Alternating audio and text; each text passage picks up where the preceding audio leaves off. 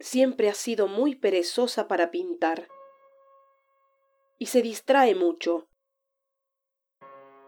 Se le van los ojos detrás de una mosca, dice la señorita.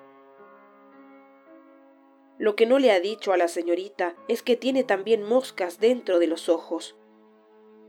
Puntitos negros que se mueven sin orden ni concierto y la entretienen mucho.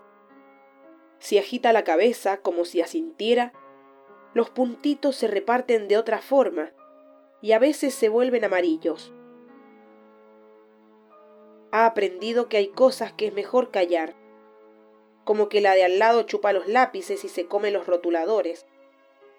Por eso le enseña una lengua verde y larga, asquerosa, que se parece a la iguana que ven algunas tardes en la televisión, mientras las demás dormitan. Otras veces es roja. Incluso una vez fue azul. Es entretenido mirarla, pero no hay que olvidar que lo importante es no salirse de los bordes, y que no se pueden dejar ventanitas ni bigoteras, esos rayones que se empeñan en sobrepasar las líneas negras tan gorditas. La mañana se hace interminable y entra una luz de manteca que le va cerrando poco a poco los ojos. Sueña con crecer y con jugar en el patio de mayores y en pintarse los labios como mamá, poniendo boca de O delante del espejo.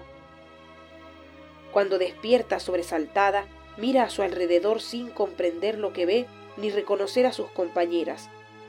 Ni siquiera cuando la señorita le agarra de la mano, le regaña por el dibujo sin terminar y la lleva a su habitación.